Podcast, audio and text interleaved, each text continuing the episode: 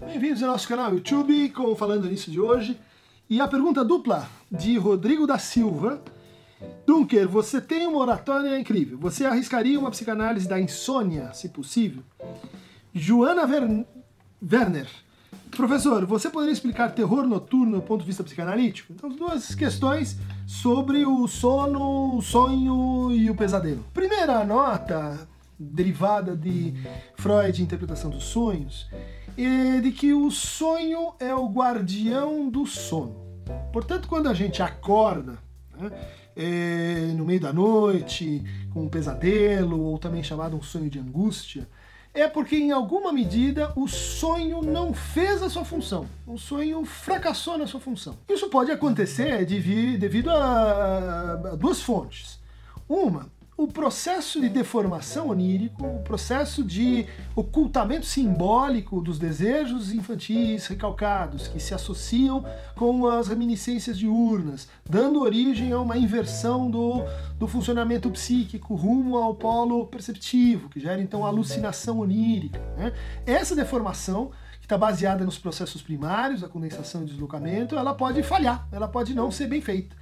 De tal maneira que quando eu crio o sonho, eu projeto o sonho como uma, como uma tela de cinema, a consciência, que não está completamente desligada no sonho, percebe isso como um sinal de angústia e faz com que eu acorde. Veja só, eu acordo, mas é, é porque a realidade, o mundo, me separa, me guarda, me defende daquilo que seria o pior dentro de mim mesmo. O pior enquanto assim, aquele desejo que eu não quero saber, eu não posso saber e que, e que aparece como angústia para mim naquele momento. Por isso que o Lacan diz que a angústia é o único afeto que não mente, né? porque ela denuncia esse ponto em que o desejo e o real se conectam.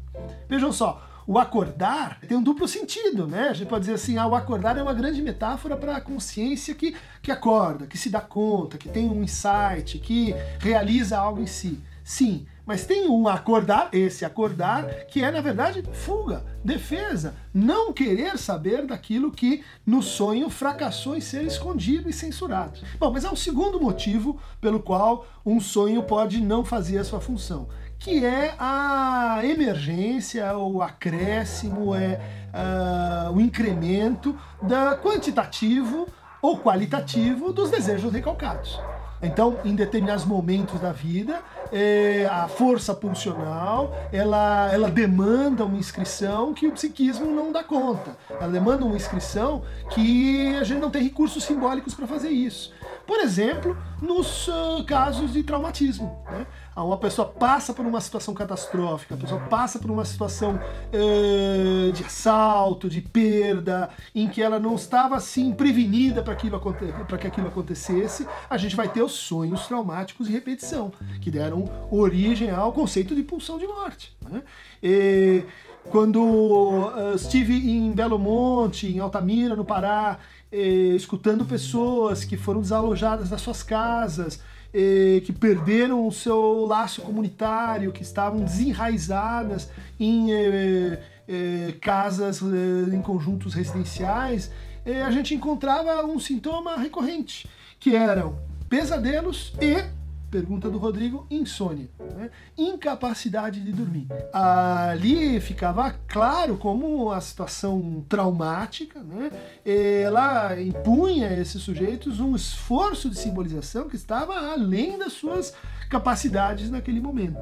Né? Então, falamos um pouco do, do sonho de angústia, é, do, do sonho que vai ser típico, por exemplo, na criança, num dado momento em que ela começa a se confrontar com o complexo de castração, quando ela começa a se confrontar com essa figura assim é, que representa a lei, que na sua fantasia pode afetar é, sua posição como sujeito amado, pode afetar seu corpo, né? É, isso tipicamente leva a criança a acordar durante a noite gritando com, com pavores noturnos. Né?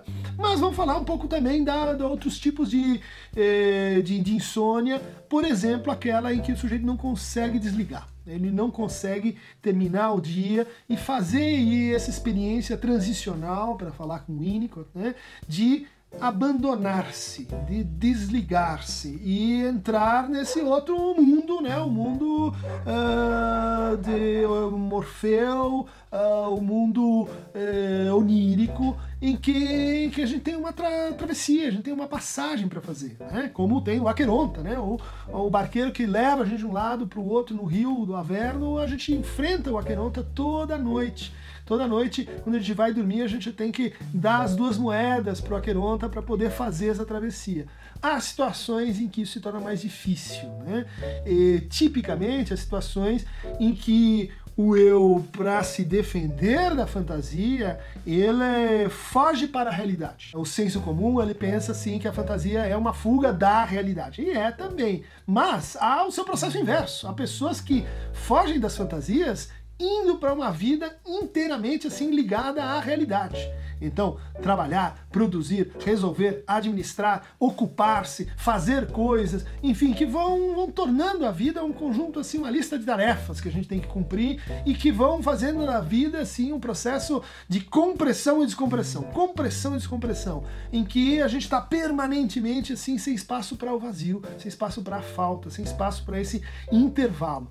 Bom, quando a gente vai criando uma vida assim e usando a vida para se defender das nossas fantasias e para não querer saber cada vez mais de X ou de Y, provavelmente o que a gente vai encontrar é um efeito que é não consigo mais fazer essa travessia, não consigo mais conversar com a Queronta. Né? Há uma terceira forma de, de insônia, é, que aí não é que eu não, que eu não, que eu não faço a travessia, mas eu vou voltando durante a noite. Né? É, como Guimarães Rosa, né? Vira a terceira margem do rio. Então eu acordo às duas, eu acordo às cinco, eu acordo às seis, eu vou picando o sono. Né?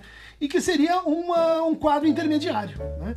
Ele fala da dificuldade de tramitar alguma coisa, né? isso é bastante típico uh, em processos de luto, em processos de separação e em processos que têm então uma natureza depressiva muitas pessoas que não percebem que estão deprimidas, né?